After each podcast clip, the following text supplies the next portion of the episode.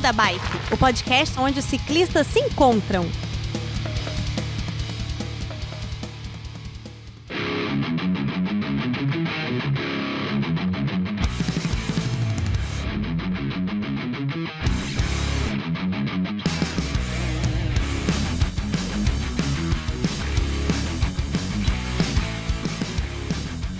Fala pessoal do Beco da Bike, tudo bem com vocês? Eu sou o Werther de Vila Velha no Espírito Santo e hoje nós vamos conversar sobre um assunto que realmente nunca falamos aqui no Beco. Pela primeira vez vamos falar um pouco sobre a vida de mecânico, né? Como é que é a formação, como é que é, é, a gente faz, a gente não, né? Como é que cada um pode se formar, é, se tornar mecânico, como é que é o mercado de trabalho, falar um pouco de peças, serviços, conversar um pouco sobre este universo. Se você chegou agora aqui, né, você já viu pela vitrine sobre o que é o assunto. Para isso, a gente vai estar tá, contar com o nosso casal 50, Danilo e Lígia. Tudo bem, gente? Tudo em ordem. Achei que você ia falar que era o Danilo e o Fio, o casal. Não, o Fio é o terceiro elemento, que tá aí também. É quase, hein? É quase. E aí, galera, tudo bem? Maravilha. Fio, tá por aí? Eu tô aqui e eu quero dizer que eu não acredito que eu vou gravar com essa mocreia eu achei que eu tinha me livrado, não ia precisar nunca mais escutar a voz dela, mas estamos aqui Rapaz, de novo. Rapaz, a Mocreia, ela tá, Ai, tá linda, cara. Tá ficando cada vez mais linda. Você viu onde é que ela tá trabalhando agora, cara? Não, uma futura concept store de uma marca famosa aí, cara. Tem que bajular agora. Tem que me bajular. Você vai ter que me bajular, Mocreia. é. Tô sabendo, inclusive, que é um cargo alto lá que vai dar desconto pro ouvinte do Beco da Bike de 37% em cima de peças de serviço. já que eu é... vi, já me manda embora amanhã. É, né? Não falei, não falei nem qual é a marca, nem qual é a loja. A gente podia é. botar a Lígia aqui com aquela voz de pato, né? Pra ninguém reconhecer. Putz, vou comprar uma máscara do Darth Vader pro próximo episódio. E como convidado do nosso programa, a gente tem o Roberto Costa, do Blue, Cy Blue Cycling. Shimano. Tudo bem, Roberto? Boa noite.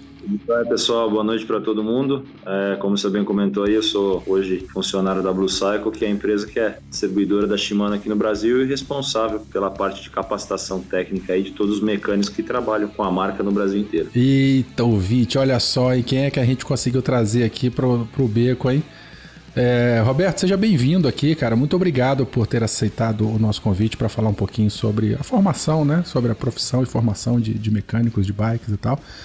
E a gente queria que você comentasse é, como você entrou no ciclismo, se você é ciclista desde criança, quando é que você começou a pedalar. Falar um pouquinho brevemente aí do teu envolvimento com a bicicleta.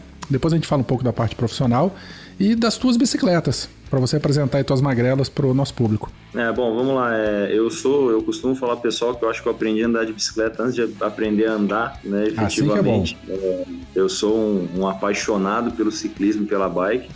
É, desde muito novo que eu pedalo, né? Então, por causa disso, aprendi, lógico, aquele bom e velho aprender a pedalar com o pai, né? E comecei efetivamente no ciclismo já como esporte, né? Não só como uma forma de lazer muito novo. É, comecei no ciclismo de estrada, né? Tive, vivi o tempo aí, apesar de não, não ser uma pessoa tão velha, eu vivi aí o tempo áureo das bicicletas de estrada feitas em cromo ainda. Hum, Tive uma Calóia de Merckx aí que foi uma, uma, uma bicicleta que marcou uma, uma época da, do ciclismo de estrada no Brasil. E vivi essa, né, essa vida por, por alguns anos do ciclismo, então ainda quando jovem, devido à paixão no ciclismo, eu acabei entrando no mercado. É, hoje eu não tenho, não uso mais a, uma bike de estrada, né? Hoje eu sou um ciclista de mountain bike. Tenho uma, uma bike só atualmente, né? Uma mountain bike. É, e é o que eu uso para ir trabalhar todo dia, para voltar do trabalho todo dia. Não tenho moto, não tenho carro,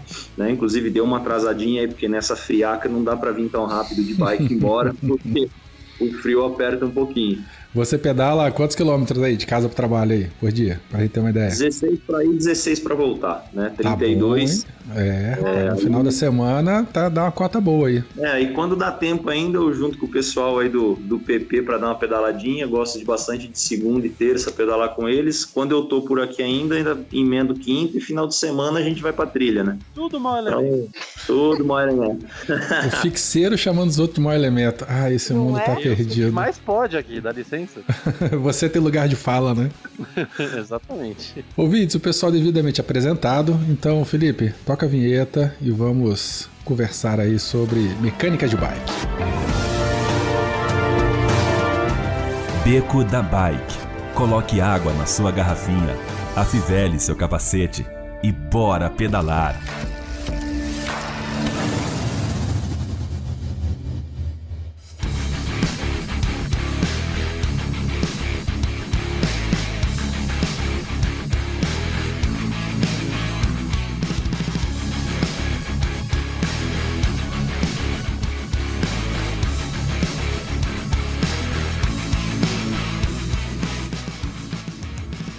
Bom, Roberto, você comentou ali na introdução que você é, trabalha ou tem envolvimento direto com a formação de mecânicos da Shimano, não é isso? Exatamente. Exatamente. É, eu acho que a gente podia comentar, começar a falar um pouco sobre você, como que você entrou nesse mundo de, de mecânica de, de, bikes. Como é que foi teu caminho aí para você chegar até hoje onde você está, fazendo o que você é, então, faz? É, bom, vamos lá. É, eu trabalhei como, como mecânico de bicicleta, como ajudante de mecânico de bicicleta quando eu era jovem, né? Foi o meu primeiro emprego, um dos meus primeiros empregos aí como jovem aprendiz, né? Na época não tinha esse nome, mas é, hoje é assim que a gente chama. É, eu, eu, lavava peça de bike numa bicicletaria do interior de São Paulo, né? Quando eu ainda eu sou de São Paulo capital, mas eu mudei para o interior jovem, depois uhum. acabei voltando. É, eu tenho uma formação em outra área, né? Eu sou eu sou formado em educação física, tenho pós-graduação em fisiologia, então eu me distanciei do mundo da bike aí um, um tempo, né? Quando eu, eu fui militar um tempo, saí do serviço militar, fiz faculdade e eu acabei indo embora do Brasil. Eu morei quatro anos fora, trabalhando, né? Com a minha profissão de formação e que querendo ou não a gente acaba sempre tendo envolvimento, né? Com um pouco de ciclismo. É, é, nesse tempo, período que eu morei fora, eu morei na Itália, que é um país muito tradicional de ciclismo, né? Foi quando meio que tipo, me reacendeu né, a, a paixão pelo ciclismo. E eu voltei para o Brasil e decidi que eu queria trabalhar com o que eu gostava, né? Então hoje eu trabalho na empresa que eu escolhi trabalhar, né? Eu trabalho na Shimano porque eu quis trabalhar lá. É, e né, por todo esse motivo dessa, dessa paixão pelo, pela bike, pela mecânica de bike, pela marca principalmente, desde o finalzinho de 2017 né, eu assumi o departamento de produtos da empresa. É, então, desde essa data, eu sou responsável pela capacitação técnica da formação de mecânicos Shimano aqui no Brasil. Uhum. Né, tem uma equipe que trabalha junto comigo, né, que me dá suporte. E a gente também está presente em alguns eventos né, no, no Brasil todo, dando suporte mecânico para os atletas que participam de algumas provas que a Shimano patrocina. Né? Então eu tive uma, uma experiência quando jovem, né, e depois efetivamente isso virou profissão para mim. Né? Então, assim, eu sou é, a pessoa que é responsável pela capacitação técnica, mas também sou mecânico de bicicleta. Né? Nesses eventos que a gente segue, eu atuo é, como mecânico, né? Estou na coordenação do evento, só que a gente não, não consegue deixar a mão longe da graxa. ô, ô, Roberto, o, a gente colocou esses dias atrás uma infiltrada lá com vocês lá. E aí, deu certo? Ela deu conta do recado ou não? Deu, deu, deu tudo certo sim. A infiltrada não conseguiu se passar desapercebida, né? Porque. Muito espalhafatosa, né? Era. Mas deu tudo certo. Hoje, a, aproveitando a deixa que você deu, a gente, é, desde esse ano, né, foi, era uma, um grande desejo meu, desde que eu comecei nessa área, que a, a formação técnica ela funcionava de uma forma diferenciada. Até o ano passado, é, eu viajava o Brasil inteiro, né, eu dava em média aí entre 26 e 30 treinamentos por ano no Brasil todo, então quase aí um por capital. É, e a partir desse ano a gente fundou né, e abriu o Centro de Capacitação Técnica Físico, né? A gente tem um espaço, que foi, na verdade, o espaço que a nossa infiltrada conheceu e participou do treinamento. Maravilha. Né, onde, a gente tem uma, é, onde a gente tem uma infraestrutura bem completa, né? De, para poder dar um treinamento 100% prático, né? Que era uma, um, um, grande desejo meu, desde que eu tinha assumido a área, é, que o treinamento deixasse de ser só teórico e pudesse ser prático, né? Porque, afinal de contas, ninguém aprende a tocar violão assistindo vídeo no YouTube. Então, ninguém aprende a ser mecânico de bike sem pôr a mão na graxa ou pôr a mão na peça. Então, hoje a gente dispõe desse espaço onde o, participante, né, a pessoa que está fazendo o treinamento, efetivamente coloca a mão num câmbio. Vamos falar sobre regulagem de marcha. Ele tem uma bicicleta ali à disposição para fazer todo o trabalho. Vamos falar sobre é, trabalho com algumas tecnologias, sei lá, câmbio traseiro Shadow Plus da Shimano. A pessoa aprende a desmontar, fazer manutenção e montar um sistema Shadow Plus né, de, de verdade de cabo a rabo. Ô Roberto, eu já tô, eu já tô ouvindo aqui na minha mente milhares de ouvintes querendo participar de um treinamento desse. né? é... Eu já quero fazer a fase 2, né? O treinamento, o outro. Então, que eu fiz o básico, né?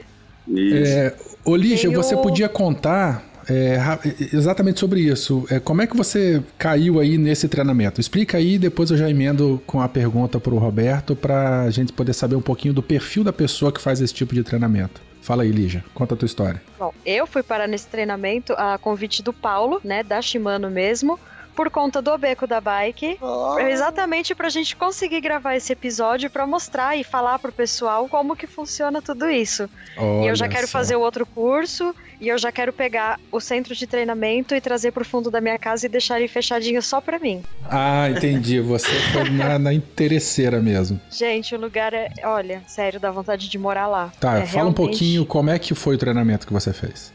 Foi super legal. Eu aprendi exatamente o que ele falou, desmontar e montar o câmbio com cuidado para não perder o dedinho, nunca vou lembrar, nunca vou esquecer disso, para não perder o dedinho. A gente desmontou cubo, a gente desmontou pedal. Gente, eu não sabia que a gente desmontava o pedal, lubrificava e tudo. Eu achava que pedal nada a ver. Eu achei que a gente fazia isso com a, com a caixa de direção, com o movimento central, com o cubo, mas com o pedal eu nunca imaginei. Então foi bem legal, assim, o aprendizado foi foi muito legal. Quanto tempo? E hoje eu curso? chego pro mecânico, cheguei hoje pro mecânico da loja aqui e falei, eu sei sangrar um freio. Ele olhou assim, sabe nada. Eu falei, mas eu tô falando. é, o curso foi de 8 horas. Ah, entendi. Então é um curso iniciante, assim, básico. Isso. A princípio. A princípio. O próximo seria de dois dias, né, Roberta? É, exatamente. A gente divide hoje a, a, a capacitação técnica em dois módulos, né? Um módulo básico e um módulo avançado. O módulo básico é um módulo de um dia só, onde a gente trata aí é, alguns assuntos que o, na maioria dos, da, das vezes, né, os assuntos são escolhidos é, a pedido mesmo dos próprios mecânicos que a gente acaba tendo contato. De alguns produtos, algumas tecnologias, alguns serviços que os mecânicos têm mais dificuldades ou né, até um pouco de, de chatice minha, é, dos, do, dos produtos que eu pego o maior, a maior quantidade de erro de mecânico aí em provas, né? Como a gente participa de provas aí no Brasil todo, né, das, dos principais organizadores, eu pego muita, com perdão da palavra, muita cagada de muito mecânico conceituado, inclusive. Então ah, eu tento vocês ficam de, olhe, olheiro assim na, na, na, nos pontos no apoio ah, e tal, e enquanto o pessoal vai ah, dando ah, regulagem, ajuste, ele vai vendo. Isso aí, às vezes quando eu pego um, um, serviço muito mal feito, eu ainda pergunto pro atleta, falo, mas quem que é o mecânico que mexe na tua bike? E se eu conheço o mecânico, eu ainda ligo pro cara. Vai lá e puxa a orelha dele. Peguei a bicicleta de um atleta aqui que falou que fez a revisão contigo e tava, tinha isso, isso, isso errado, né? E às vezes é, é uma desatenção mesmo do cara, ou às vezes o cara não tem informação aí de verdade, né, correta. É, então isso eu trago para dentro do centro de treinamento para fazer com que isso seja é, comum. É, felizmente ou infelizmente a gente tem um país muito grande de dimensão e de muita muita variação de relevo. E a gente sabe, né, que a modalidade do ciclismo hoje ela está muito relacionada com isso, né? Você nunca vai ver um fixeiro em Minas Gerais, bicho. Né? O tanto oh, de morro. Não fala isso não.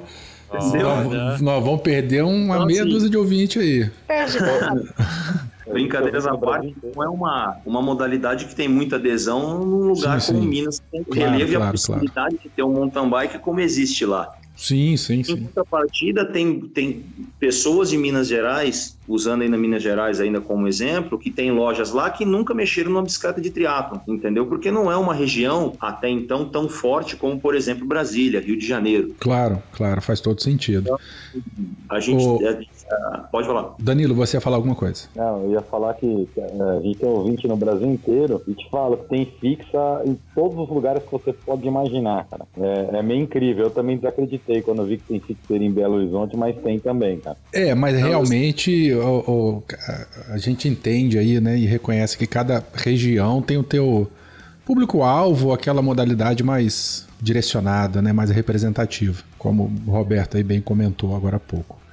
É, mas eu queria saber o seguinte, voltando àquela pergunta. Tirando a Lígia que foi de enxerida, né? Quem é a, a pessoa que vocês levam aí para dentro desses centros de treinamento? Quem pode ir? É, é, feita uma seleção? É um convite? A pessoa paga? Como é que funciona isso na prática? Para a pessoa chegar e começar a fazer esse programa de capacitação com vocês? Tá, então assim, hoje a, a principal ferramenta que a gente tem, né, para divulgação é, do centro de treinamento, né, e do, do programa de formação de mecânicos Shimano é a própria distribuidora, né, da Shimano, que é a Blue Cycle. Então a, a, a distribuidora ela tem uma, uma, uma, equipe de venda, né, interna e externa. Então esse, na verdade, é a, principal ferramenta de, de, divulgação que a gente tem. É, o público-alvo que frequenta o centro de treinamento hoje é, são mecânicos já que já são formados aí, que já trabalham em lojas, né, que são as lojas com que a gente tem contato, né, a distribuidora tem contato. É, justamente por causa disso, o curso ele é um curso voltado, obviamente, para tecnologias, produtos né, é, vinculados à marca Shimano. É lógico que a gente acaba, durante treinamento, né, a, a, nossa espiã aí pode até confirmar, a gente fala sobre muita coisa, sobre outras marcas, né, eu, eu sou uma pessoa que, que defendo muito essa, essa liberdade de mercado, né, apesar de, de vestir de verdade a camisa Shimano e de ser a marca que eu sou realmente apaixonado, eu acredito que todo mundo tem liberdade para usar a marca que quer e todas as marcas têm seus pontos positivos e seus pontos negativos, né, então, pelo fato do curso ter essa, essa veia muito mais forte em Shimano, em algumas tecnologias Shimano, é muito complicado, às vezes, para uma pessoa que não tem a mínima noção de mecânica, né? Aquele cara que, sei lá, é, trabalha de padeiro e acorda um dia e fala: hoje eu quero decidir que eu vou ser mecânico de bicicleta, né? O cara nunca nem sentou numa bicicleta direito. Essa pessoa que entrar lá, ela vai ter um pouco de dificuldade, né? Porque a gente é, não consegue pegar uma pessoa, né, crua, se eu posso assim chamar, e ensinar o que, o que seria o básico, né? Entendi. Não então consigo... não é nem mais um curso de formação, é mais um curso de capacitação para aquelas pessoas que já têm experi experiência, experimentação no, no, mundo da mecânica, né? Exato, porque, por exemplo, é, tem muita gente que vai lá e fala, pô, eu queria aprender a montar uma roda de bicicleta, a enraiar uma roda de bicicleta.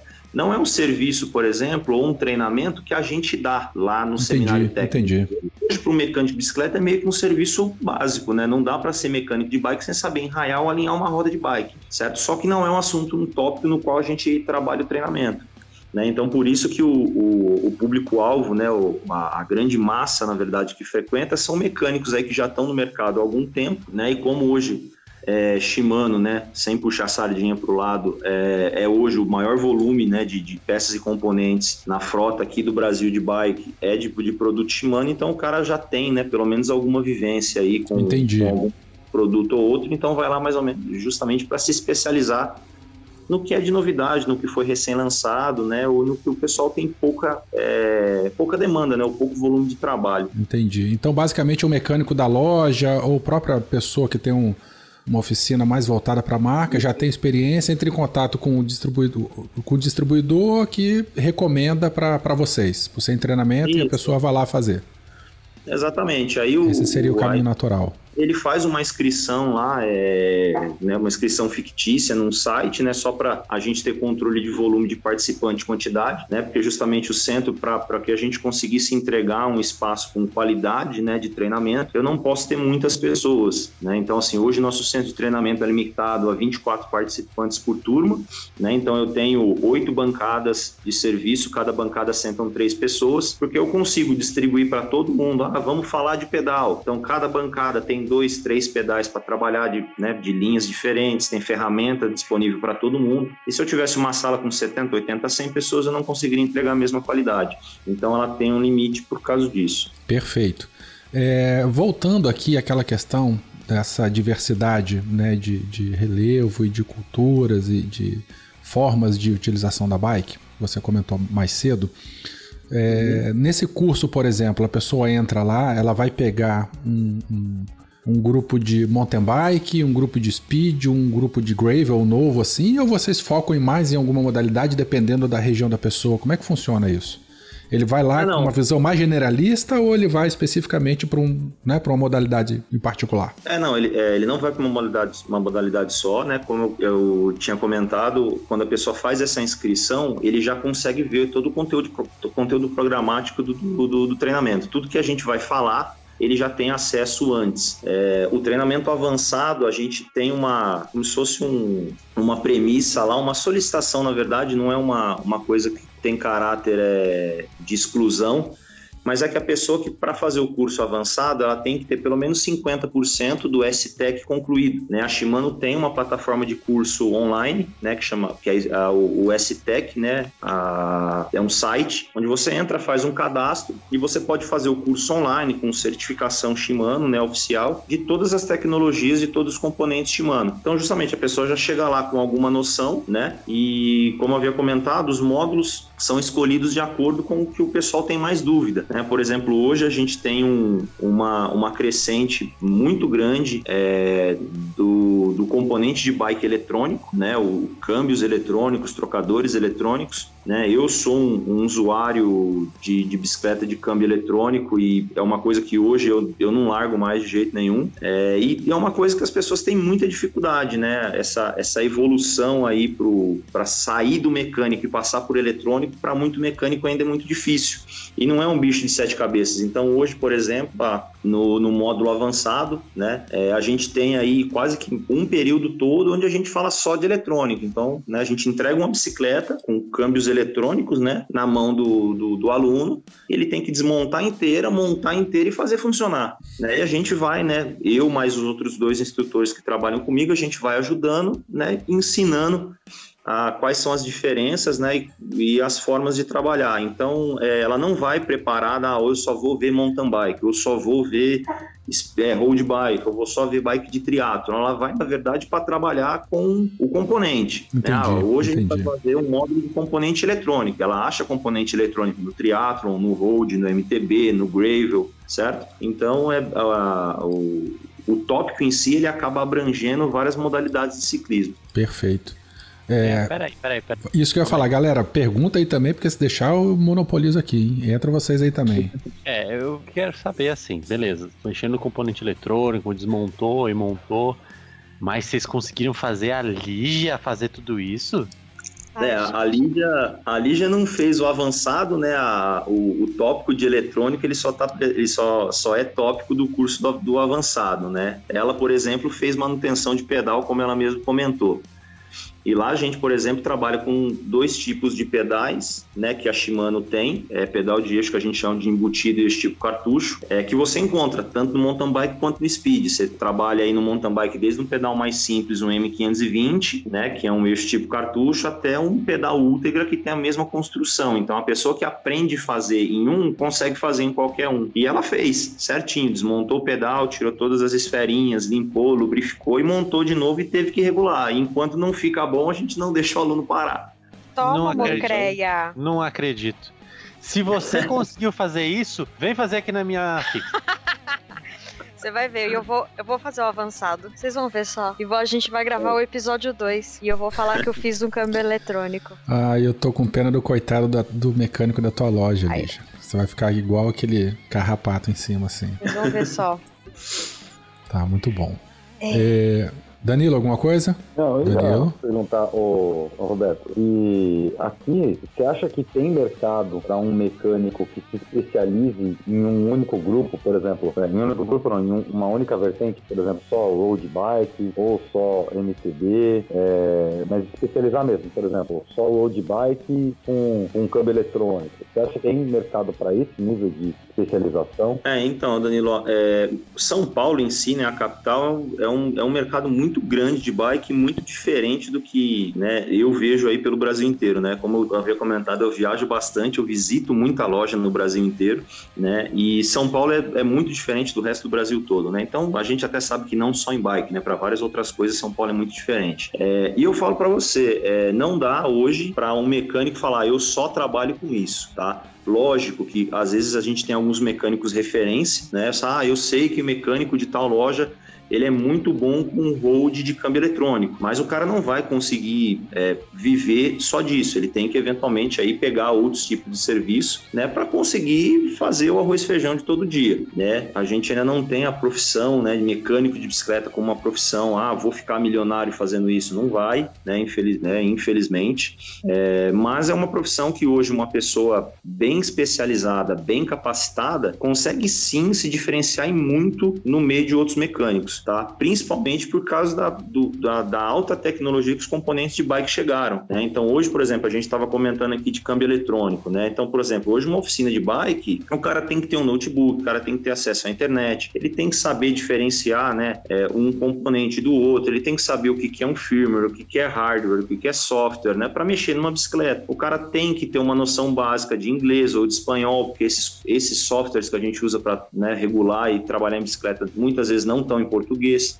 Né? Então, várias outras coisas. É, no geral, né, assim, para explicar de uma forma mais fácil, é, a loja de bike hoje ela tem a rentabilidade muito mais alta no serviço do que no produto. Né? A gente vê hoje o produto dando uma margem de lucro muito pequena para o lojista, né? e o serviço especializado acaba tendo uma, dando uma margem muito mais alta. Então, a, a, a busca por especialização tem crescido bastante. E é uma demanda que a gente tem muito reprimida ainda. Né? É muito difícil de achar é, formação para mecânico tipo de bike, né? Então, o cara hoje, ele ainda não consegue, né, falar eu só faço isso ou eu só faço aquilo. Como eu disse, a gente tem lojas que seguem, né, mais forte num segmento ou no outro, mas até no meio aí, no, no linguajar da, de nós mecânicos mesmo, é, o mecânico de bike hoje, independente da especialização dele, dificilmente ele vai deixar de trabalhar de, com a barra forte, né? Volta e meia vai aparecer uma barra forte lá, ele vai ter que sujar a mão de ferrugem. Vai ter que é. mexer com uma fixa, né, também, né? Ah, ah, lá, ah, lá. Ah, vou falar pra você, viu? Tem uns fixeiros aí que são bem bochechinha, né? Anda de Tinelli, né? de roda de carbono,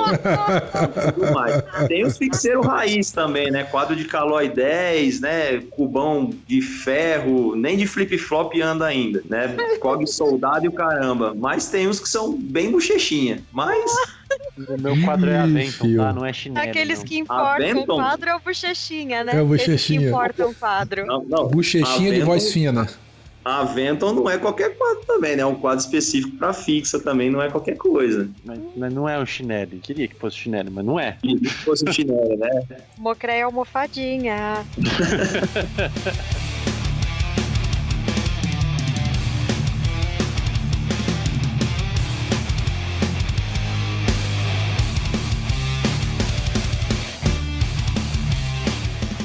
Ô Roberto, você comentou uma coisa aí, eu, eu vou voltar ainda, um, voltar atrás foi terrível, né? Mas eu vou dar um passo atrás aqui na nossa, na nossa conversa, é, para poder ficar mais claro para o ouvinte, porque eu tenho certeza que é uma curiosidade bastante recorrente aí.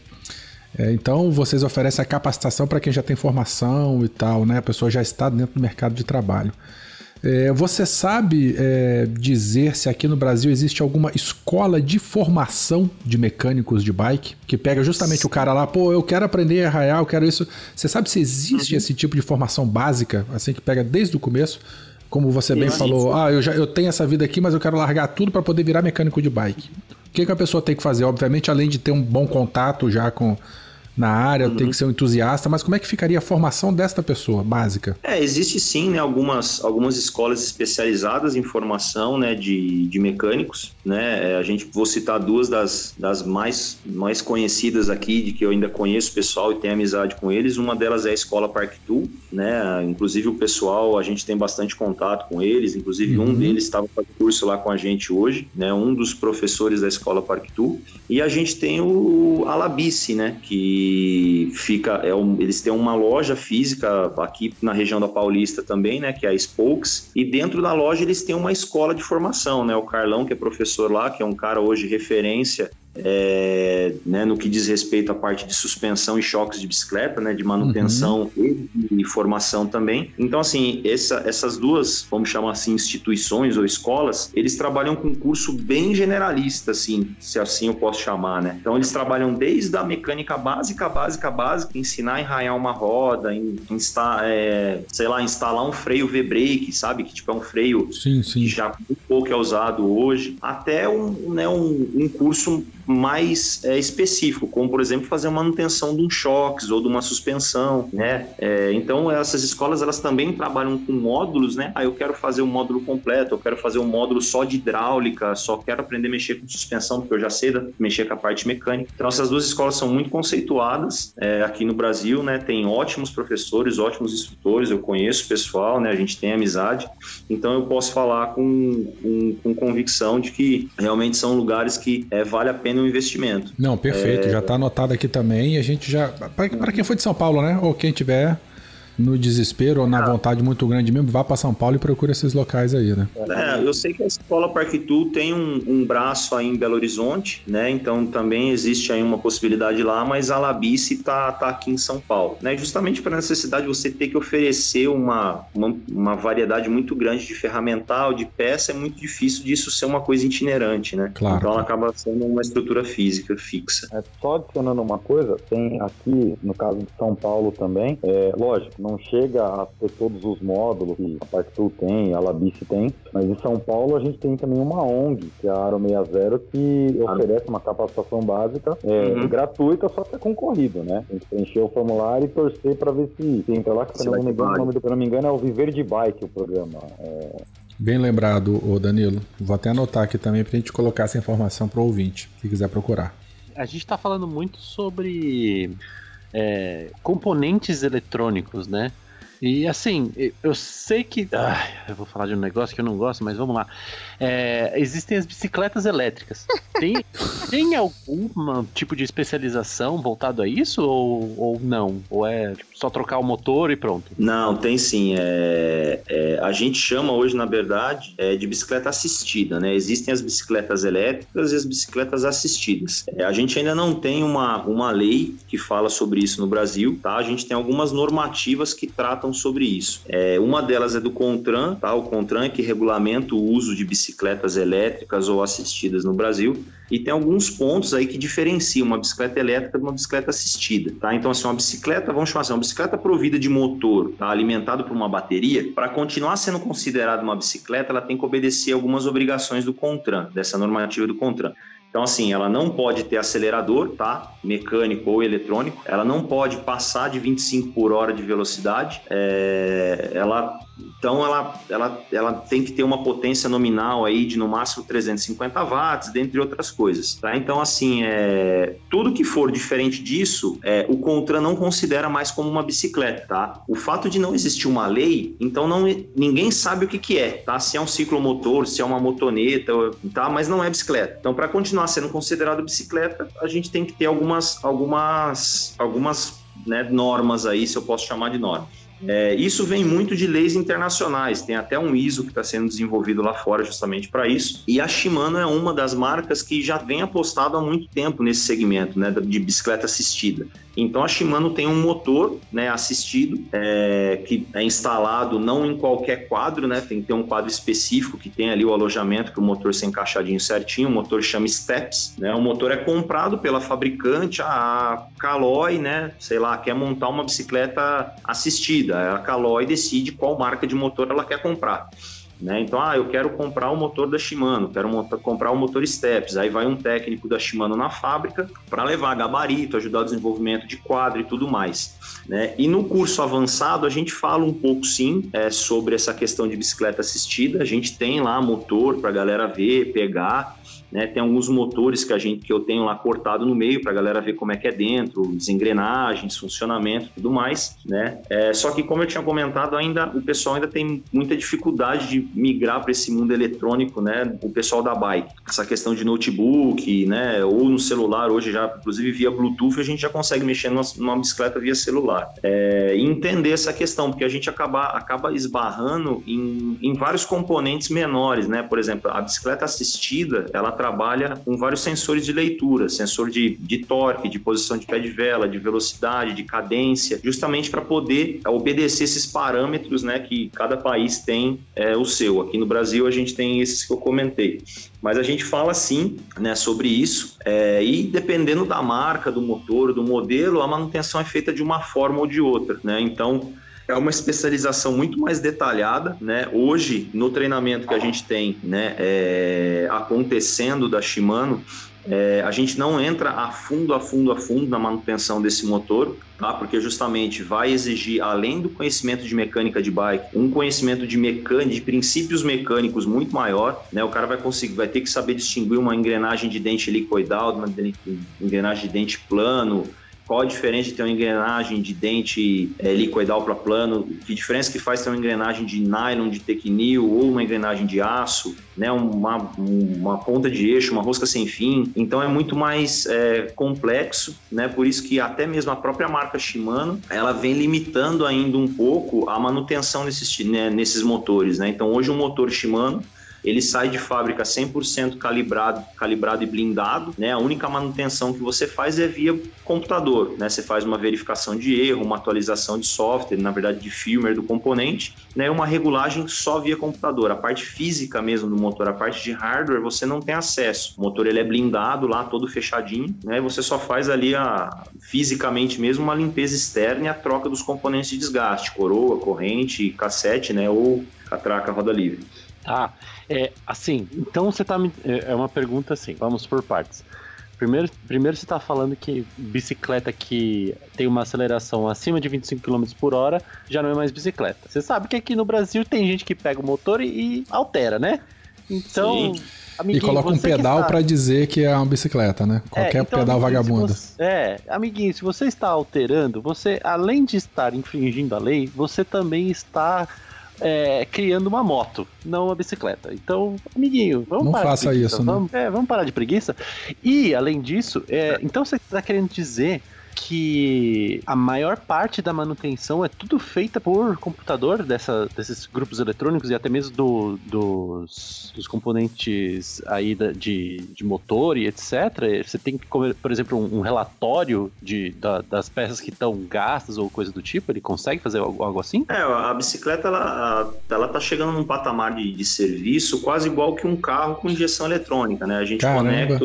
Espeta um cabo no módulo lá e ele dá um e... relatório Exatamente. Por exemplo, hoje uma bicicleta né, que tem um motor steps da Shimano, por exemplo, a gente conecta uma ferramenta específica para ela, conecta no notebook e eu tenho acesso ali ao log de dados do motor, né? Então eu consigo ver quem que foi que configurou o motor na fábrica, qual foi o perfil de utilização que foi configurado, quantos quilômetros aquele motor já rodou, que é uma coisa que não pode ser zerada, quantas vezes a bateria já foi carregada, inclusive eu consigo ver, qual a capacidade de carga que essa bateria ainda tem, qual tipo de firmware que é que o componente está usando, posso atualizar, não posso, eu posso mudar a função dos botões, né? Então assim, ela é 100% atualizável, né, via computador.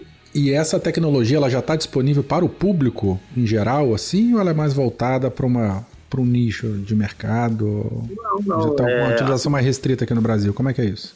Não, é, pelo contrário, né? É, é, um, é um segmento de bicicleta que está muito mais inserido dentro do usuário aí, né, urbano, né? O ciclista aí do dia a dia que usa bike uhum. para trabalhar, né? Como eu comentei com vocês, eu vou de bike e volto para o trabalho todo dia. Eu moro no Panambi e trabalho na Paulista com a Rebouças ali. Então, assim, eu pego ciclovia de Marginal, pego Berrine, pego Faria Lima, subo Rebouças, e desço todo santo dia. E o volume de gente que usa bike elétrica ou assistida hoje é uma coisa que assusta, né? Então, assim, é, inclusive quando começou a chegar a onda do patinete, virou uma bagunça, né? Que é justamente como eu comentei, não existe uma lei que regulamenta isso. Então, a partir do momento que não existe lei, não tem quem vistoria. Então, hoje, por exemplo, bicicleta elétrica assistida e patinete não é responsabilidade da Polícia Militar, não é responsabilidade da Guarda Municipal, não é responsabilidade da Polícia Civil, não é responsabilidade da CET. Então, se o cara de patinete quer andar na rua, quer andar na ciclovia, quer andar na calçada, não tem ninguém que vai chegar para ele e vai falar que ele está errado. Então, assim, não tem ninguém que vai ficar parado na esquina esperando um cara passar de bicicleta elétrica e falar: tua bicicleta tem acelerador e não pode, então você está fora da lei. Porque não existe lei, tá? Então, por isso que ainda é um pouco bagunçado. A gente vê o cara de patinete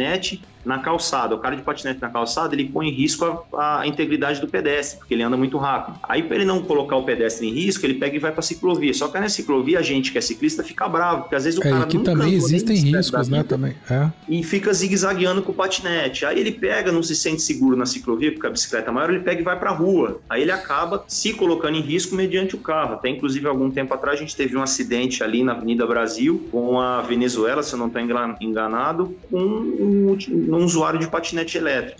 Né? Então é um, é um, um, mercado muito difícil ainda, que já, já tem uma força muito grande na Europa há alguns anos, né? Eu, como eu comentei, eu voltei para o Brasil em 2012 é, e lá fora o que eu vejo hoje aqui no Brasil em 2019 era o que eu vivi na Itália, na França, na Espanha em 2011, né? Então assim a gente está um pouquinho atrasado, mas né, pelo, né, do, pelo outro, na outra mão, pelo lado contrário, o crescimento tem sido muito rápido aqui e a gente tá, já sabe, né? Quando a coisa cresce muito rápido, acaba crescendo descontrolado.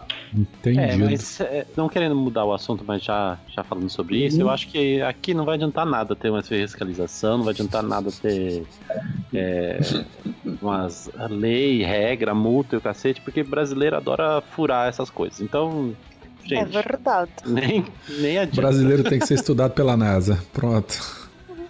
É, eu... é, Fala, fala. Não, eu, eu, essa questão da, da bike do ciclismo é, é, é, muito complicada mesmo, essa comparação que a gente tem lá fora com aqui dentro, né? Eu, eu como comentei, eu visitei alguns países da Europa é, que vivem né, o ciclismo, visitei a Holanda, visitei a Dinamarca, né, Copenhague, que o ciclismo é muito forte, visitei o Japão recentemente, quando eu fui para a fábrica, né? E o ciclismo lá tem... É, ah, aonde que é a é fábrica da Uma das, né? A, a, que eu visitei é em Osaka, no Japão. Japão, mas a Shimano tem fábrica no mundo inteiro, né? Ai, que lindo.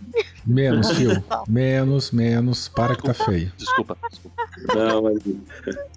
É, então, assim, é, para esses países que vivem da bike, na verdade, eles não têm outra opção, né? Por exemplo, você vai para o Japão hoje, não é que o, o, o cara usa a bike para trabalhar porque ele acha bonitinho ir de bicicleta trabalhar né, para ele que ele nem cogita a hipótese de pegar um carro e pensar que nem a gente, que vai ficar uma hora e vinte, que nem às vezes quando eu tenho que ir de carro para trabalho, os mesmos 16 quilômetros que de bicicleta eu faço em 32, 35 minutos, de carro eu faço uma hora e vinte. Então, assim, para eles é inconcebível uma coisa dessa. A gente recebe, né, pessoas da Shimano aqui no Brasil também, às vezes vêm para cá, e eles ficam abismados de saber, cara, como é que você consegue ficar uma hora e vinte no carro para andar 15 quilômetros, né? É. E a gente fala, não, mas eu uso bicicleta. Aí quando a gente pega a bicicleta e fala, não, vamos dar uma volta de bicicleta comigo, eles ficam mais doidos ainda. Falam, cara, como é que vocês conseguem andar de bicicleta num lugar desse? é, é, é, bem é, assim o pessoal da Holanda para cá no ano passado no Shimano Fest e a gente levou eles para andar de bicicleta na USP, né? E eles estavam hospedados num hotel aqui na Paulista e a gente desceu a Rebouças com eles, pegou a ciclovia da Marginal, tal, atravessou, os caras falaram, vocês são malucos. É, ônibus passando a 30 centímetros né, de, de distância. Ah, olha, olha quem fala. O, os caras que tem é, mobilete andando na ciclovia. Ô, Roberto, você tinha que ter levado os caras pra dar um rolê no PP à noite, pô. Nossa, cara Jesus amado. Botar os caras na marginal ali, 40 por hora no meio dos ônibus, é infarto. Bom, olha só, é, eu queria mudar de assunto um pouquinho. A gente tá falando muito de peça, falamos aí da parte eletrônica, tecnologias novas, né? Essa coisa toda linda, bonita, maravilhosa. Mas eu aproveitar que nós temos um especialista aqui, é, eu queria é, propor o, seguinte. É, a gente sabe aí, né, apesar do, né, de você representar a Shimano e tal, existem várias marcas, né, marcas mais genéricas também e tal, nós não vamos entrar em detalhes sobre isso não, mas eu queria falar especificamente sobre, mar... sobre peças falsificadas, piratas. Eu queria contar um caso. Eu comprei uma corrente da Shimano, 10 velocidades, coloquei na minha bicicleta e tal, no primeiro pedal, o pedal eu tava de, de speed, né? Eu, eu acho que foi isso mesmo. Ela quebrou três vezes. A sorte é que eu tinha três power links na minha, no meu, no meu no, no, meu kitzinho lá. Aí eu levei pro mecânico, né, da loja e tal, e falei, Ivete, isso aqui é, é, corrente falsificada. E eu nunca tinha ouvido falar disso, eu não sabia que, que poderia existir correntes falsificadas. Existe mesmo isso? É, infelizmente uma... existe. Caramba! É, não só corrente, como vários outros componentes. É, a falsificação, né, a, a, pirataria, né, como que a pessoa queira chamar, ela começou e era muito mais forte nos componentes básicos, né, os componentes de entrada. E antes ela era muito grosseira, né? Então você pegava uma roda livre, né, de sete velocidades da Shimano, ela vinha lá igualzinha, douradinha, maior, preta, só que em vez de vir escrito Shimano, vinha escrito, sei lá, Shimeng, né? Não, mas aí é um paralelo vagabundo, né? Mas Ah, então, é onde eu. É, é, justamente isso. Hoje, a coisa chegou num nível que o, o falsificador ele está falsificando, inclusive, a embalagem. Então você compra na caixa, na caixinha, na embalagem, pô, até a caixa o cara tem a capacidade de falsificar hoje. E a gente já está chegando em níveis de falsificação, como você mesmo falou, de componentes de média alta gama, né? Uma corrente de 10 velocidades para Shimano não é uma, uma, uma corrente que está presente em linha básica, né? É uma, uma corrente de linha intermediária. A gente tem, já encontrou casos de pedal XT, né? Que é uma,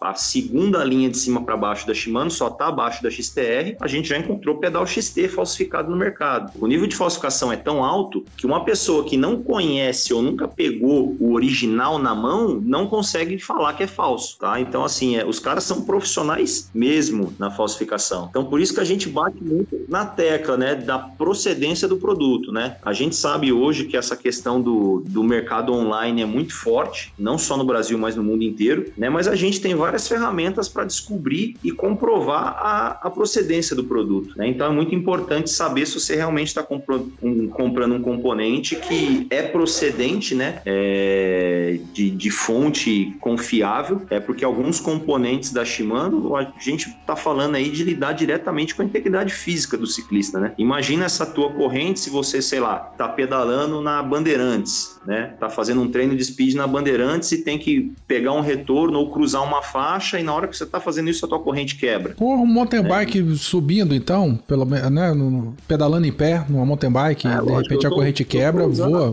Tô usando o caso mais grave, né? Sei lá, um freio. O cara compra um freio falsificado e não freia a hora que precisa, né? Um acidente que coloca em risco a integridade da pessoa. Então, saber, né? Ter a confiança que você está entrando numa loja, que o cara não, ó, eu compro realmente de fonte confiável, eu tenho nota fiscal, eu te dou todo o respaldo de garantia se for necessário, é muito importante hoje. É, eu, no meu caso, eu confesso que eu fui muito babaca. Eu comprei em Mercado Livre mesmo, vi um preço mais barato lá, eu vi que estava um pouquinho mais barato que a loja, porque normalmente é, né? Acaba sendo mesmo. É, mas chegou a caixa e eu nunca tinha ouvido falar de corrente, cassete, pé de vela, freio falsificado. Eu falei, ah, peguei, levei lá, trocou e pronto. E volta a falar, eu pedalando normal, sem fazer esforço nenhum, quebrou uma vez. Eu falei, ah, é o acaso. Né? É. E aí quebrou de novo, quebrou de novo. Foi quando. Aí me ferrei duas vezes, né? Que eu gastei três Powerlink e ainda depois eu, eu acabei comprando no meu lojista mesmo. E, uhum. e, vi que tinha isso. Mas assim, visualmente eu não saberia dizer quem é, é quem. Você existe é alguma, a, a, obviamente que além das medidas preventivas, né, de comprar no, no, no, lojista que ofereça, né, que você tenha confiança, qualidade e tal, existe alguma outra coisa que a gente pode fazer para, sei lá, não é, ser então, pego assim, por isso? Gente, é, como eu comentei, a pessoa que não tenha esse conhecimento ou a vivência com a peça original, ela dificilmente vai conseguir perceber. A gente que tem um pouco mais de experiência consegue perceber de forma mais fácil. Por exemplo, o câmbio traseiro, a gente tem encontrado muito câmbio traseiro falsificado, câmbio traseiro alívio, câmbio traseiro acera, deore. Então, assim, a gente às vezes consegue perceber, por exemplo, eu sei que um câmbio Shimano traseiro, o parafuso que prende a roldana no câmbio, ele é sempre um parafuso Allen, em algum, né, na linha X, por exemplo. Às vezes a gente pega um falsificado, em vez de ter um parafuso Allen, tem um parafuso Phillips. Então, assim, é, um, né, é uma indicação de que é um câmbio falsificado. Né? O câmbio traseiro Shimano, na mola interna, ele sempre vem com um pouquinho de graxa verde, que é uma graxa que é bem característica da Shimano. Você pega um câmbio que não é original, ele não vem com a graxa. Uma cor de roldana, um detalhezinho no grafismo, uma tinta mal aplicada, um logo torto, né? Então são pequenos detalhes que, que a gente, quem tem um pouco mais de experiência, consegue identificar. Mas infelizmente, o cliente final, né, o, o usuário da bike, que às vezes busca, né, é uma economia aí, vai comprar no, no né, na loja online ou né, no mercado online aí, não consegue ver sem receber o produto na mão.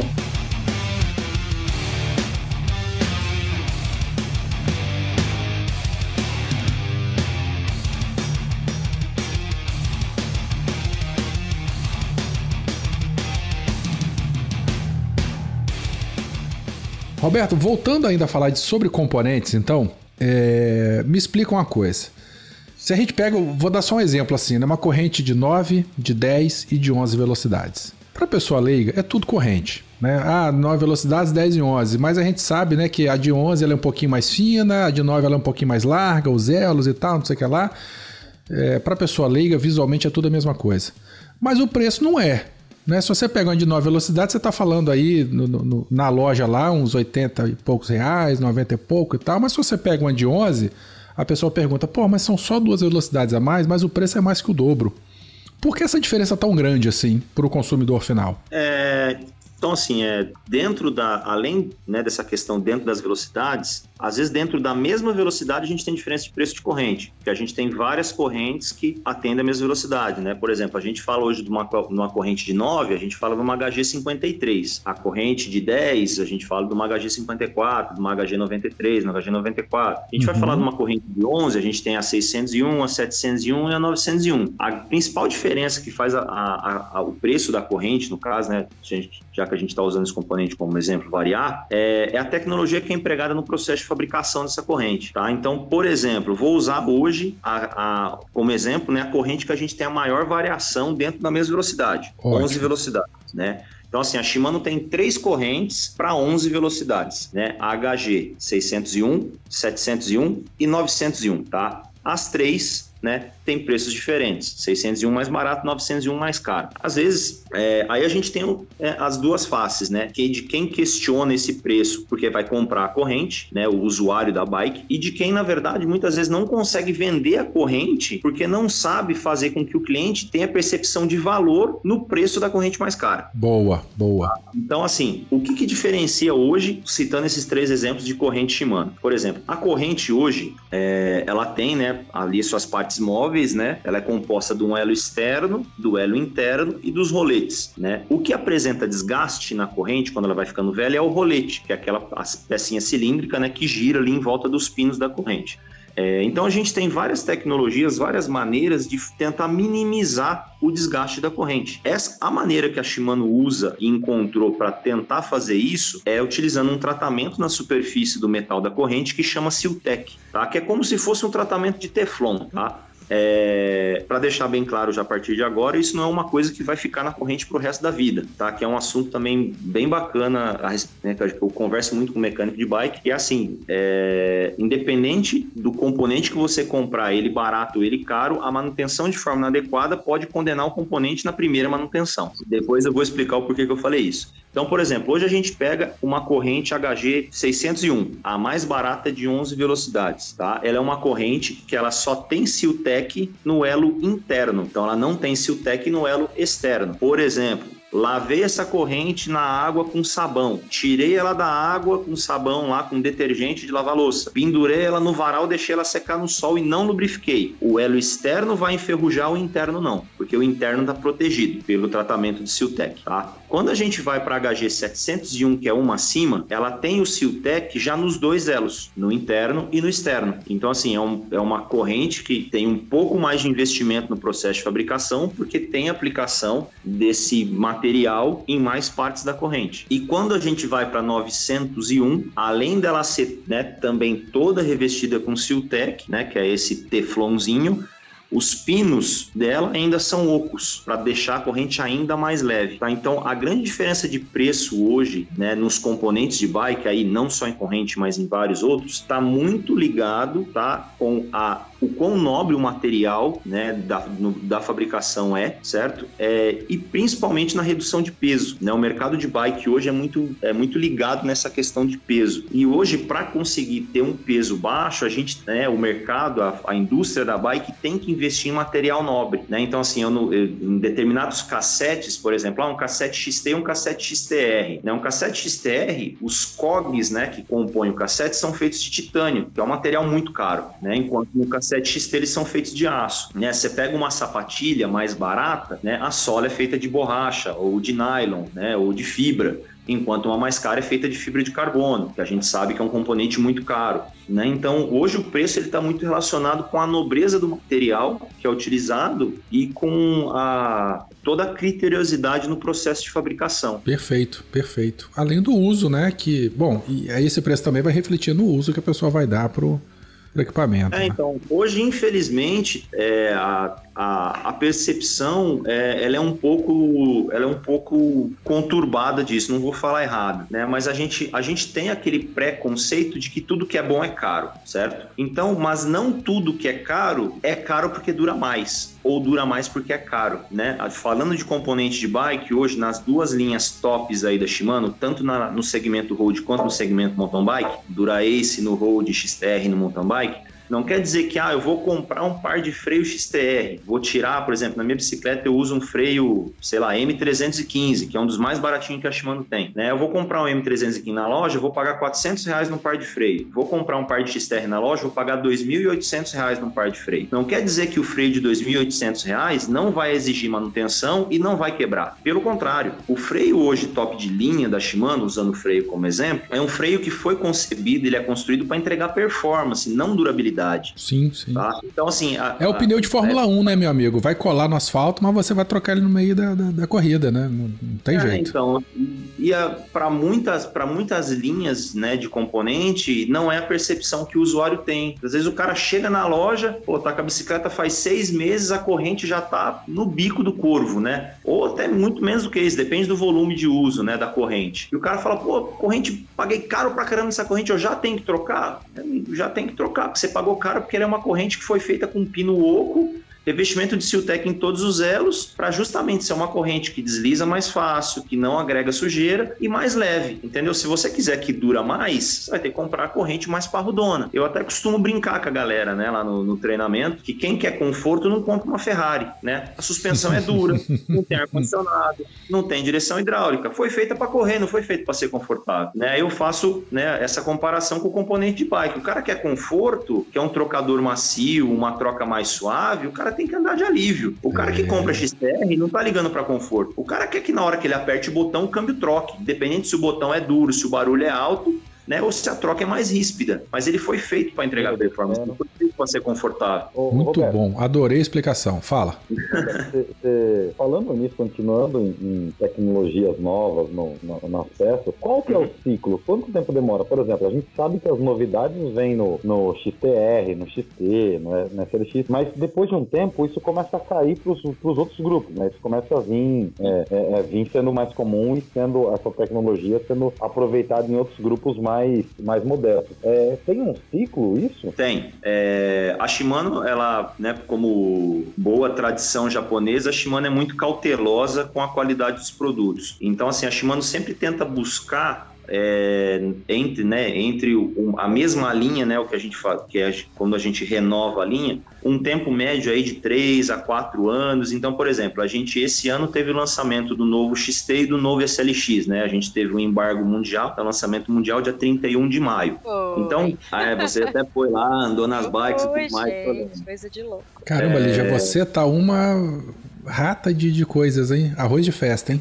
Mas, gente, eu tô produzindo conteúdo pro Beco. Tá é só por isso que eu vou, não é porque eu quero conhecer as coisas, não. É, é por obrigação mesmo, né? Você vai só por obrigação. É tá trabalho, sempre tá. é trabalho. Ai, ai. Fala. Então, assim, é, o usuário, vamos falar aí que a gente tem uma pessoa que é um usuário aficionado do, do Shimano Deore XT. O cara que tá vendo o XT sendo lançado esse ano, 2019, ele pode esperar que o próximo vai ser lançado daqui a 3 a 4 anos né? Entendeu? Assim, a gente que está lá dentro, a gente tem informação muito antes, né? Assim, o, o, XT foi lançado agora, a gente já começa a escutar rumor, ver desenho, ver algumas fotos do protótipo do próximo, né? Então, porque assim, a Shimano não espera, na verdade, três anos para, ah, beleza, passou três anos, vou fazer o XT novo, né? Ela testa, retesta, e se não ficar bom, joga fora e começa de novo né, para justamente quando o componente for lançado, é, a, a, marca ter certeza de que aquilo já foi testado em todas as condições de uso. E mesmo assim ainda tem alguns MacGyver que consegue achar alguma forma de fazer a coisa dar errado.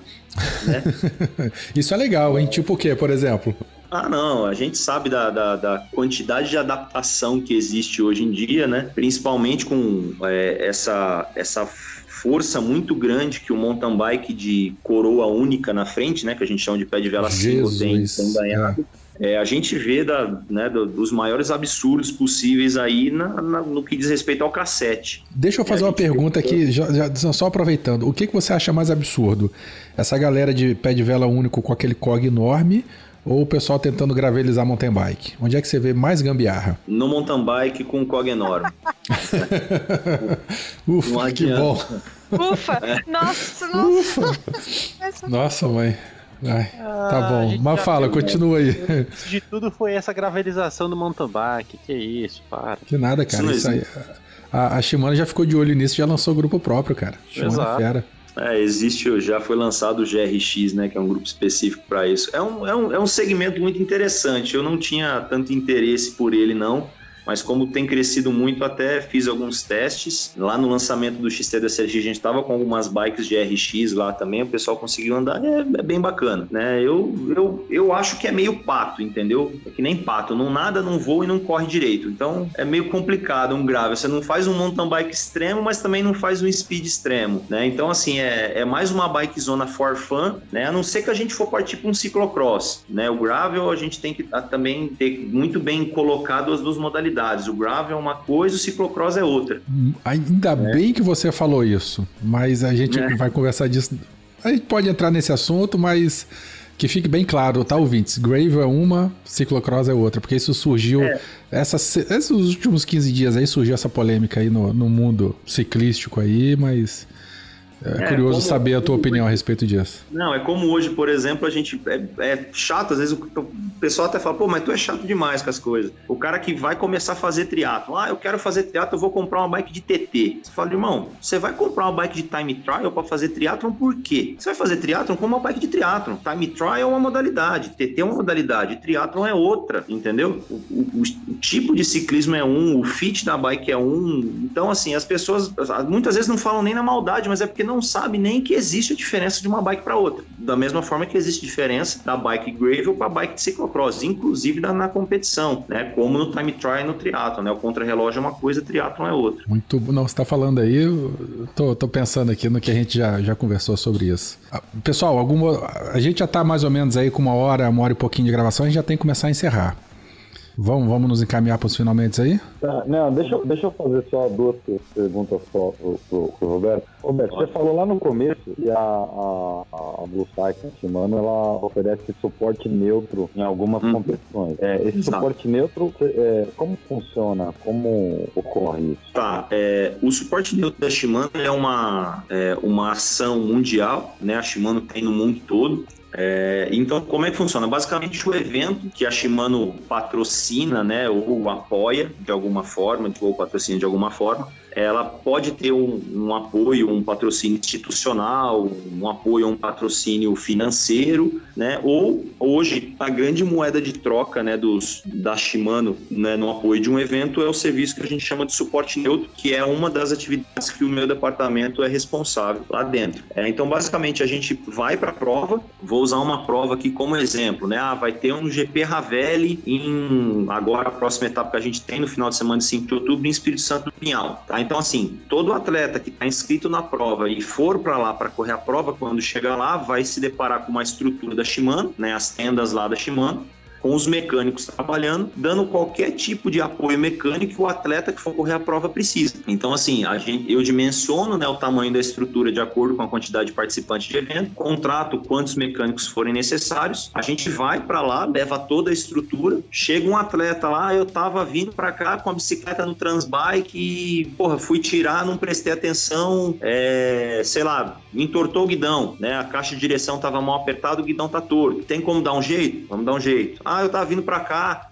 a bike caiu e entortou a gancheira. Tem como desentortar a gancheira e regular a marcha? A gente vai lá e presta serviço. Porra, a bicicleta caiu do transbike e quebrou a roda, entendeu? A gente, a gente pega uma roda nossa, empresta pro atleta, o atleta acaba a prova, devolve a nossa roda, né? Ah, porra, o freio estragou, quebrou o freio. Eu tiro o freio do atleta, empresto um freio nosso da Shimano, o cara faz a prova, acaba a prova, devolve o meu freio. Quebrou o câmbio, quebrou um cabo. Então, assim, a gente leva muita coisa pra prova, empresta sempre que o atleta precisa. Ah, quebrou o selinho, o canote, o guidão. A gente tem né, uma, uma quantidade muito grande de peça né, que empresta, só que o, a, a, maior parte do, do, do, suporte neutro acontece com prestação de serviço. Uma regulagem de marcha, calibrar um pneu, fazer o sag de uma suspensão, né, conferir o, o torque de aperto de um parafuso ou de outro. E esse serviço é 100% gratuito para o atleta que está fazendo a prova, não tem custo nenhum. Né? Então, às vezes, legal. o cara chega lá com uma bicicletinha né, simples, com né, um componente simples simples, uma roda aí que muitas vezes é uma roda que vem na bike, porra, minha roda quebrou, né? Eu vim aqui no sábado para curtir um pouco da cidade, fui dar uma volta, quebrou a roda, eu vou lá e empresto uma roda XTR pro cara. O cara prova, corre a prova de roda XTR, me devolve a roda e não tem que pagar nada por isso, né? Então é uma forma da gente estar tá presente nos eventos, né? E fazer com que a experiência de ciclismo, né, de, de participar de uma prova, seja, seja o máximo positiva possível, né, pro, pro ciclista, para que ele não saia dali com nenhum trauma, porque às vezes um, um GP Ravelli para alguma pessoa o cara já faz GP Ravelli faz dois, três, cinco anos, é uma coisa normal. Mas às vezes você imagina uma prova aí, vamos usar um extremo, um Brasil Ride lá na Bahia, uma prova de sete dias. É, pô, é uma prova cara, uma prova que exige um investimento não só de inscrição, mas pô, você tem que viajar para Bahia, ficar sete dias lá, pagar hotel. Você investiu com treinamento, assessoria esportiva, personal, nutricionista, né? Então assim, imagina você chegar lá para isso e ficar fora da prova por causa de uma roda que quebrou, né? Então assim, é... isso é a parte mais legal pra gente que tá no suporte neutro, né? Saber que às vezes um, um, um gesto que pra gente é tão simples, às vezes de regular um câmbio, de meu, uma roldana que quebrou sem prestar uma roldana e o cara conseguir concluir uma prova dessa que para uns é só mais uma, mas tem gente que tá fazendo ali como meu um sonho de vida. Que é a prova, é, tem né? cara que termina uma prova dessa que o, o, cara chora, entendeu? Fala, caraca, era o meu sonho fazer o, o passeio da lua cheia em Itacocó do, de Rio, do Rio Grande do ai, Sul. Ai, meu, fazer isso Alguém Sou, é um sonho. Ó, você tá falando isso, eu tô me vendo no Paris Brest Paris e no Dirty Kansas com o Fio em 2021, que é assim, meta de vida assim, sacou? E realmente, se, se esse programa todo para ir lá, nossa, mãe. Se tiver oportunidade, faça Dolomitas ou Passo del Stelvio na Itália. Ai, não. Ah, é, ai, já, é uma ai. sensacional também. Pois é, Dolomitas também tá no circuito aí, tá, tá dentro do radar, que eu sou apaixonado é. pelos pedais daquela região lá. Quem é sabe no bacana. futuro. Cara, fantástico, Roberto. Tem nem é, o falar. é uma coisa muito bacana hoje. É hoje parte do meu trabalho que eu falo que não é trabalho, né? Eu, eu trabalho até a hora que eu chego lá, monta a estrutura toda, descarrega o caminhão, e coloca a coisa para funcionar. A hora que eu começo a pegar a bike, a conversar com o atleta, a resolver esses problemas, para mim eu, eu não estou trabalhando. É uma coisa que, que é muito gratificante para mim mexer em bike, trabalhar com bike. Não, e né? você lida com, com emoções, né? Você lida com. A, é. Você ajuda a, a, promover uma experiência né, para a pessoa. E isso é bastante interessante. Né? Ah, estamos falando de um outro nível de envolvimento quando a gente coloca paixão, emoção, sangue, suor e lágrimas, né? Da gente e do, do participante. E é, e, é, e é, muito bacana isso, porque assim, a gente, a gente também dá apoio nas provas do Ironman, né, aqui no Brasil. Uhum. E normalmente no Ironman eu faço suporte né, móvel. A gente tem uma moto, né, algumas motos que ficam andando percurso com roda reserva, câmera e tudo mais. E é, e é, bem bacana você ver a diferença de, por exemplo, ah, eu tô no Ironman e furo um pneu, sei lá, de um Reinaldo Colucci, né, o atleta top do triatlon aí, é, e você vai lá, troca uma roda de um cara desse, meu, você tá fazendo o teu trabalho. para ele, é, que ótimo, né? Tá continuando na prova. E às vezes você pega um cara, que nem eu comentei, no passeio da lua cheia, numa cidadezinha do interior, lá dos Cafundó do Juda. Às vezes o cara, e é incrível, isso acontece mesmo. Às vezes a bicicleta do cara não tem nada. Ele só quer ver a bicicleta dele na mão do mecânico da Shimano. E tirar a foto lá, né? Porra. O cara vem tirar foto. Pô, posso te marcar no Instagram? Me fala aí teu Instagram, que eu vou te marcar. Posso te seguir. Então, assim, cê, e, gente, pra gente é, é, uma coisa tão natural e às vezes quando a gente acontece essas coisas, a gente fica até meio sem jeito, sem saber o que falar pro cara. Fala, meu, eu, eu não sou ninguém, não sou o melhor mecânico do mundo, não, cara. Eu, eu só trabalho na Shimano, tem muito mecânico muito melhor que eu. E Roberto, né? você tá ferrado, cara. Eu aqui no Espírito Santo, eu comecei esse ano a organizar provas de Audax, Audax Rondoneer. Já esse ano a gente só tá. É, então. Esse ano eu só pude organizar de 200. Ano que vem a gente vai fazer a série completa. E no outro ano, quem sabe, já começa com uns 1.000 e 1.200 quilômetros. Então, meu amigo, é. certeza que Vou eu, cutucar eu você aí para a gente poder fazer alguma coisa. Eu tô indo aí pro Espírito Santo no final do mês agora, né? A gente vai ter uma prova do, do Brasil Ride aí em Linhares. Sim, lá em Linhares. É, isso mesmo, isso aí. É, aí eu vou, vou para aí com, com o pessoal na estrutura do suporte neutro. Tem um, um, mecânico amigo que é de Castelo, que vai trabalhar comigo aí, o Julierme, da Ciclogenovês. Uhum. Vai estar tá na prova lá comigo também. É, e vamos conhecer. Espírito Santo é um, um estado que eu particularmente nunca, nunca fiz nenhum, nenhum trabalho trabalho aí, já dei treinamento aí já, mas nunca participei de nenhuma prova. Tô Massa. curioso para conhecer a, a, geografia da região aí. Show. Em off aqui a gente troca umas, a gente troca umas figurinhas aqui pra gente poder se falar quando você estiver aqui. E a culinária é ótima, viu? É, ah, é, não deixa de comer a muqueca capixaba aqui, que é muito boa. É, o, o Roberto aí falando sobre sobre essa, essa emoção que o, que o pessoal que está competindo sente ao, ao, agradecer né, o mecânico da Shimano e tudo mais, é basicamente, ouvinte, como a gente se sente quando vocês pegam e postam comentários do site, tá? Então, ah, assim, é quando verdade. vocês postam comentários no site, a gente fica muito feliz seja crítica, seja, seja elogio, mais elogio, obviamente. Mas assim, a gente gosta, viu? É, é, o nosso pagamento. Afinal, a gente só tem, né, 82 ouvintes, né? Eu acho que cada um podia escrever um comentário, né? Muito bom. Roberto, os os fala, fala. Downloads são todos do Chicó. É, os outros são os bots do Chicó que fazem aí a cota de 10 mil downloads mês aí.